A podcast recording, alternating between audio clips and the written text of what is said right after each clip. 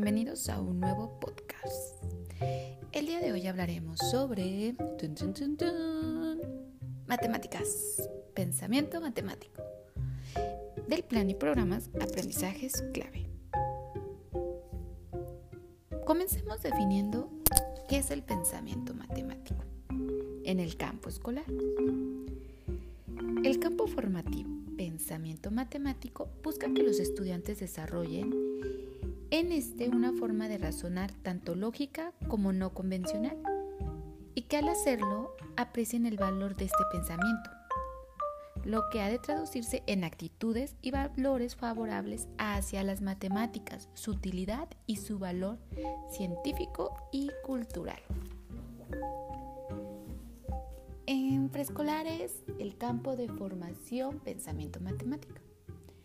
De manera formal en primaria y secundaria se aborda como matemáticas. Matemáticas se le denomina al conjunto de concepciones, métodos y técnicas mediante los cuales es posible analizar fenómenos y situaciones y en contextos diversos interpretar y procesar información.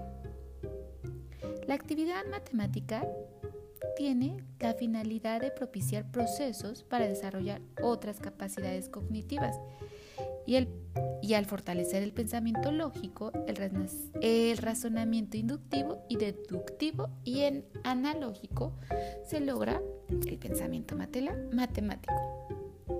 Esa es la definición del concepto de matemáticas en nuestro plan y programas. Los propósitos generales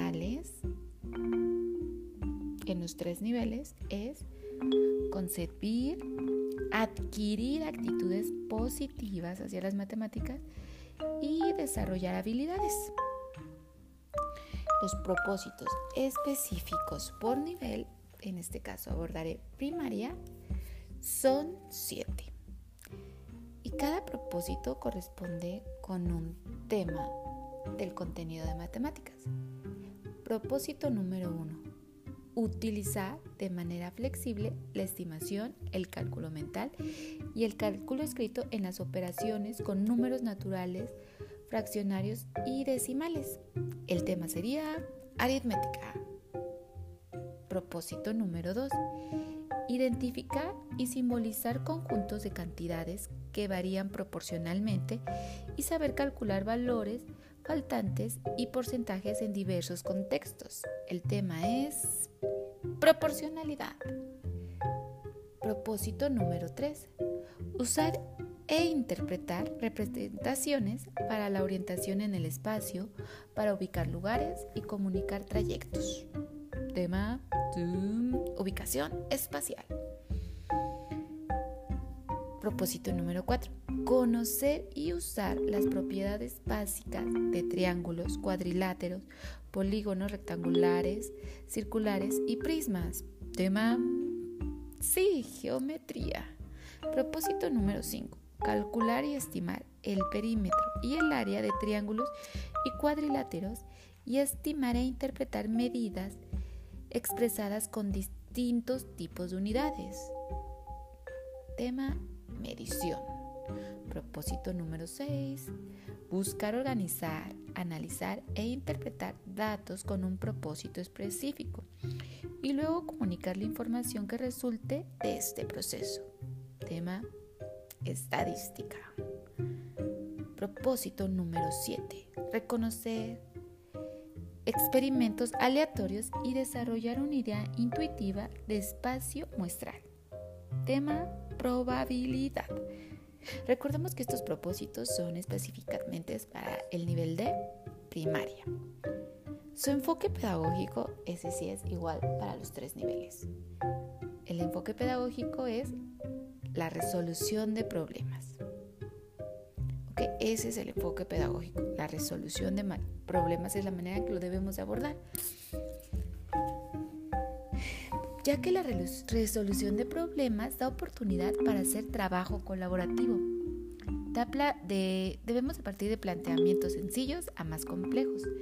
El profesor es fuente de información para aclarar confusiones y vincular conceptos y procedimientos. Ese es nuestro papel.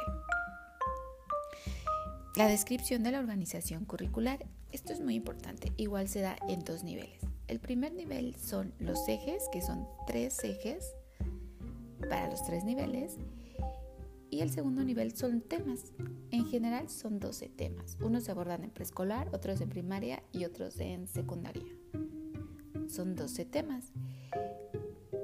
Nuevamente, regresando a nivel primaria, el primer eje es números, álgebra y variación. Ahí tenemos los temas de números, adición y sustracción, multiplicación y división, proporcionalidad, ecuaciones, funciones, patrones, figuras geométricas y expresiones equivalentes. Ese es el eje número uno. Eje número dos, forma, espacio y medida. Temas, ubicación espacial, figuras y cuerpos geométricos, magnitudes y medidas. Y eje número 3, análisis de datos, estadística y probabilidad. Esos son los eh, ejes y temas en los que se divide las matemáticas en educación primaria. El plan también nos proporciona las orientaciones didácticas. Estas ayudan a los alumnos a aprender matemáticas porque son orientaciones hacia nosotros como profesores. Y un aspecto muy importante es trabajar sistemáticamente hasta lograr las metas. ¿Ok? Esa es una orientación muy importante, el trabajo sistemático. Y las metas son comprender la, comprender la situación implicada en un problema, plantear rutas de solución, trabajar en equipos, manejo adecuado del tiempo, diversificar el tipo de problemas y compartir experiencias entre profesores. Eso es muy importante. Otro aspecto que tiene el plan son las sugerencias de evaluación. Nuevamente, la evaluación tiene un enfoque formativo. Se centra en los procesos de aprendizaje y da seguimiento al progreso de los estudiantes, en general cómo va avanzando. Las líneas de progreso que definen el punto inicial y la meta a la que se puede alcanzar, ahí encontramos en esas sugerencias de, evaluación. Algunas de estas líneas es de resolver problemas con ayuda a solucionarlos autónomamente, de la justificación pragmática al uso de propiedades, de los procedimientos informales a los procedimientos expertos. Hablando en el siguiente apartado que es dosificación de los aprendizajes esperados. Nuevamente, solamente ahorita de educación primaria, porque en preescolar no se trabajan todos los temas y en primaria tampoco no se trabajan todos los temas, porque en secundaria se abordan otros. En, en general tenemos esta manera entonces organizado.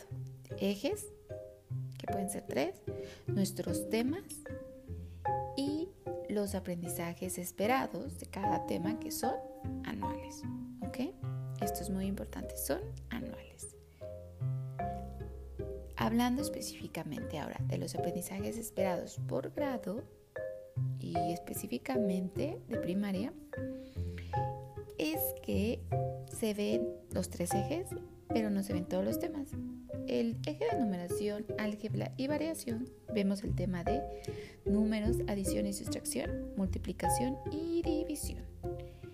En el eje de forma, espacio y medida se ve la ubicación espacial, figuras y cuerpos geométricos, magnitudes y medidas. Y en el eje análisis de datos únicamente se aborda la estadística. En matemáticas de cuarto grado existen siete fichas porque se abordan siete temas. Cada una de estas fichas tiene especificado el eje, el tema, el aprendizaje esperado y las orientaciones didácticas, donde viene una explicación del tema, ejemplos, sugerencias de materiales y muy importante, sugerencias de, de TICs, de tecnologías de la información y comunicación. Y un aspecto muy importante en este plan es la evolución curricular. Recuerden, todos los planes de cada asignatura en primaria van a tener este aspecto.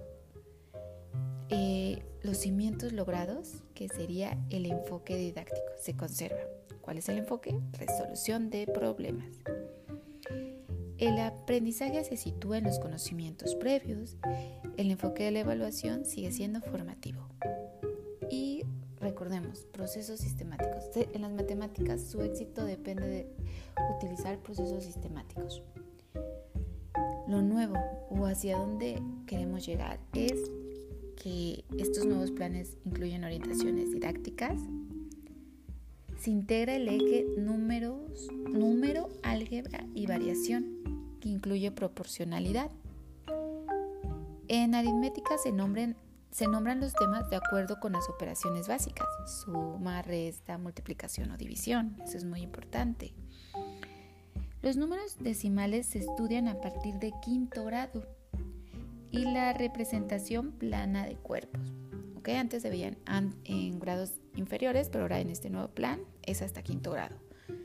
Se elimina la construcción del decímetro cuadrado, centímetro cuadrado y milímetro cuadrado. O sea, cuando lo sacábamos en volumen, ese tema se eliminó. En sexto, eh, es cuando se aborda el tema de los cuatro planos, eh, de los cuatro planos del plano cartesiano. Es en sexto grado donde se va a abordar ese tema. El tema ahora se llama, en lugar de llamarse magnitud, ahora es magnitud y medidas. Le dan específicamente su nombre a cada uno. Eh, y el uso de patrones y sucesiones ya no es tema de estudio. Estos son los aspectos del plan y programas de matemáticas. ¿okay? Son muy importantes y nuevamente la actitud favorable hacia ella es la manera que la debemos abordar. Gracias, hasta la próxima.